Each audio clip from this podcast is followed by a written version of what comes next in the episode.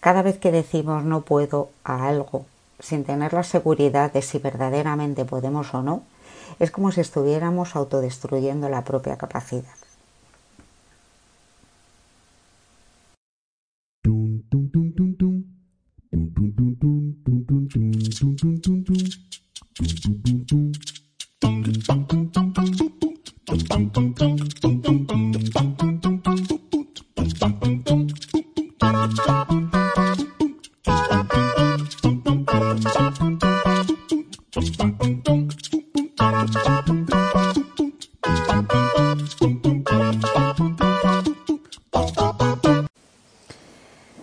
Hola, ¿qué tal? Te doy la bienvenida a un episodio de En la Luna se vive mejor, un espacio donde se hablará de la vida en general y de psicología en particular.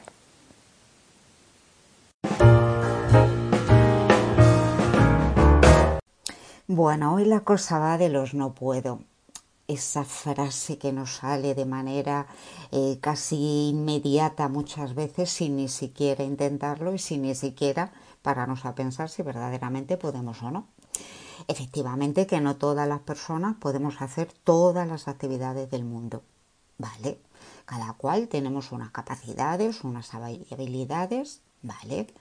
Pero aún así, muchas veces intentamos hacer algo que no hemos hecho nunca y nos apetece hacer. Por ejemplo, algún deporte, tocar un instrumento musical, lo que sea. Y cuando a la primera de cambio no nos salen las cosas como creemos que van a salir, de manera instantánea ya aparece, ¿lo ves? que te decía? Si es que no, si es que no puedo hacerlo. ¿Te suena de algo? ¿Te ha pasado alguna vez? Y eso quienes lo intentan, ¿eh? Porque muchas veces ni siquiera pasa de ser un simple pensamiento. Ay, me encantaría llegar a tocar el piano. Ay, me encantaría hacer no sé qué. ¿Pero verdaderamente lo intentamos? Pues no, sencillamente muchas veces ni siquiera se hace. Sobre todo cuando te pones a hablar de ello, te suelen decir, es que es tan fuerte ese pensamiento, utilizamos de una manera un poco incongruente aquí la palabra fuerte, cuando en realidad es una debilidad. Pero bueno, ahí lo dejo. Y es que parece mentira la fuerza que pueden llegar a tener esas dos palabras tan pequeñas. No puedo. Son dos palabras muy cortitas.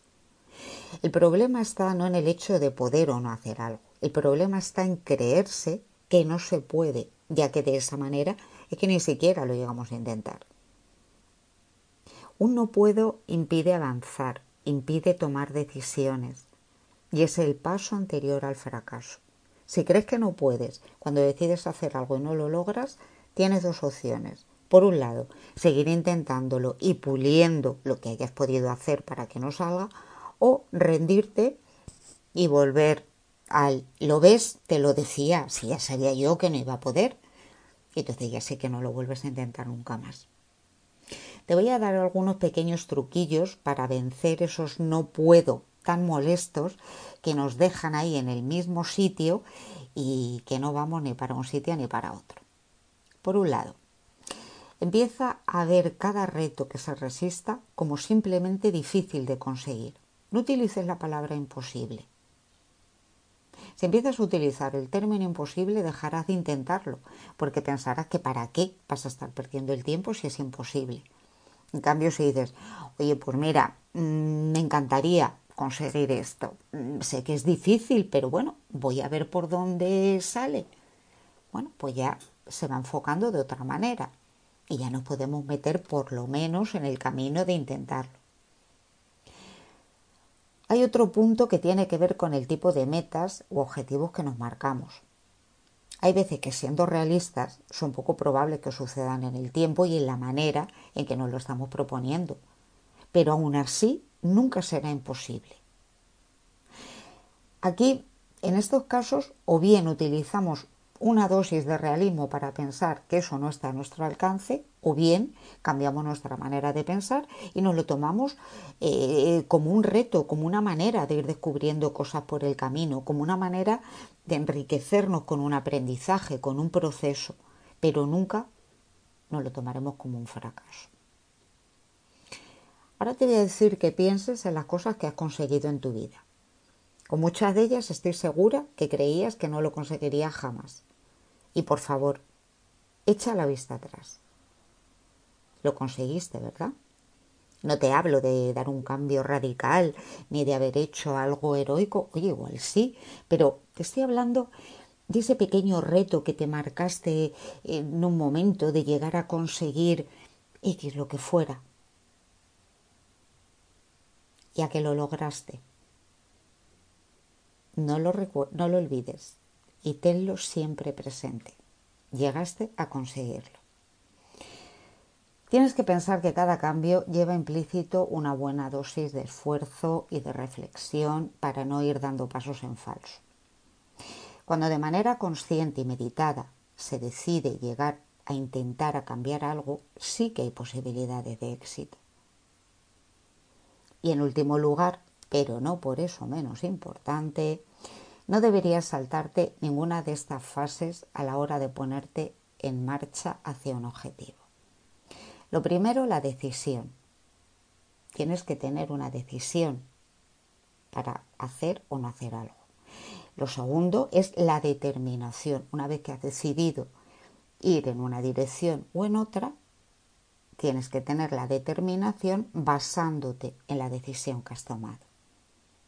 Una vez que tienes estos dos pasos, tienes que tener el conocimiento de cómo lo puedes hacer, qué pasos tienes que dar, eh, pros, contras que te puedes encontrar en el camino, que puedes, bueno, lo que es una hoja de ruta como con las instrucciones, vaya, para poder realizar lo que quieres hacer.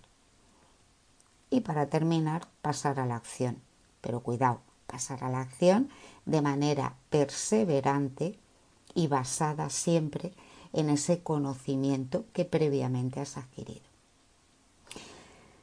Por mi parte, hasta aquí el episodio de hoy. Te recomiendo de verdad, porque no conduce a nada, que intentes quitarte de tu vocabulario, de tu lenguaje, de tu día a día, ese no puedo. Y de verdad, piensa la cantidad de veces que consciente o inconscientemente lo podemos llegar a decir en un solo día. No puedo con esto, no puedo con lo otro, no puedo, no puedo. Oye, o igual no, ojalá. Pero de verdad te invito a que reflexiones y que digas, en un solo día he dicho cinco veces no puedo. ¿Y verdaderamente no puedo hacerlo? ¿Verdaderamente no está en mi mano? ¿O quizás una excusa porque no lo quiero intentar por miedo a que me salga mal? Bueno, ahí lo dejo. Te dejo esa meditación y ya me contarás. Bueno, por mi parte, te mando un abrazo enorme. Nos vemos en el, nos oímos, mejor dicho, en el próximo episodio y te deseo que seas muy, muy, muy, muy feliz.